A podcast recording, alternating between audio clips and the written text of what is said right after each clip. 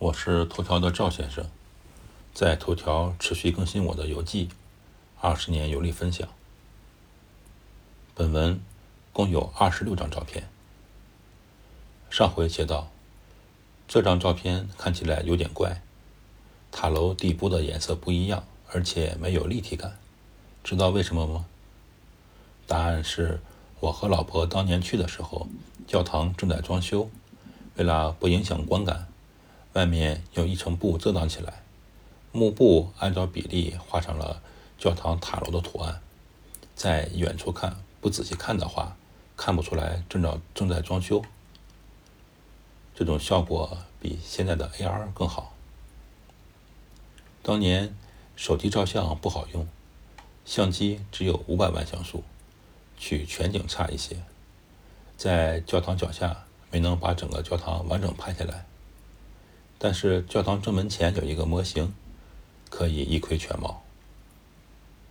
我总结的圣斯蒂芬教堂辨识度有两点：一，正门三个小的房子间儿；二，尖尖的高塔。三个窗户上的类似阁楼的尖儿有很好看的图案。哈布斯王朝统治奥地利后，又对教堂进行了重新扩建。修建了南北两座高塔，南塔建造，高度是一百三十六点七米，是哥德建筑风格。北塔后建，又具有文艺复兴的味道。十八世纪时，大教堂又进行了一次扩建，同时对外面的墙壁以巴洛克建筑风格为基调进行整修，放在一起对比很明显，风格差异不小。教堂内部有很多著名的雕塑，我和老婆在网上查了查标志性的雕塑，有一个叫做“倚窗眺望人”的雕塑，在布道坛。布道坛是教堂内最精美的一座哥特式立柱品。一五一五年，教堂建筑师不仅把四个布道师的半身雕像塑造进去，而且还把自己以一个倚窗眺望人的形象。雕塑在布道坛的底部，他在这里开出一扇窗户，自己半倚在半开的窗上，手中还握着他那把心爱的刻刀。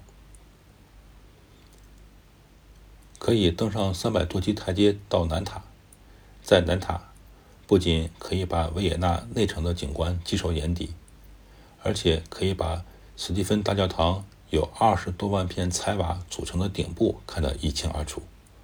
当然，俯视维也纳景色也不错。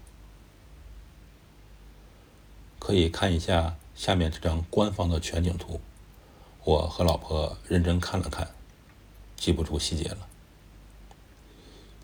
屋顶的瓦片色彩绚烂，贴近了看效果更好，而且瓦片实际上是有图案的，是一只一只的老鹰。也可以坐电梯上铜钟。圣史蒂芬大教堂上的铜钟重达二十吨。一六八三年，维也纳人战胜了奥斯曼帝国的侵略，把缴获的枪炮铸成了这座铜钟。第二次世界大战后，人们把残片收集起来，重铸了这口大钟。我们去的时候，为了保护钟，钟的外边用玻璃围起来。做成了一个封闭的壳，无法近距离触摸这口大钟。教堂的内部和外部都有精美的浮雕，但是很多内容我是看不懂的。看完了教堂，下来上马路，看到了传统奥地利风格的马车，好像当时需要二十几欧元可以绕教堂一圈。当年我和老婆讨论了一下。舍不得花钱坐马车，拍张照片就算了。我们步行去霍布斯皇宫。赵先生，二零二零年五月十日。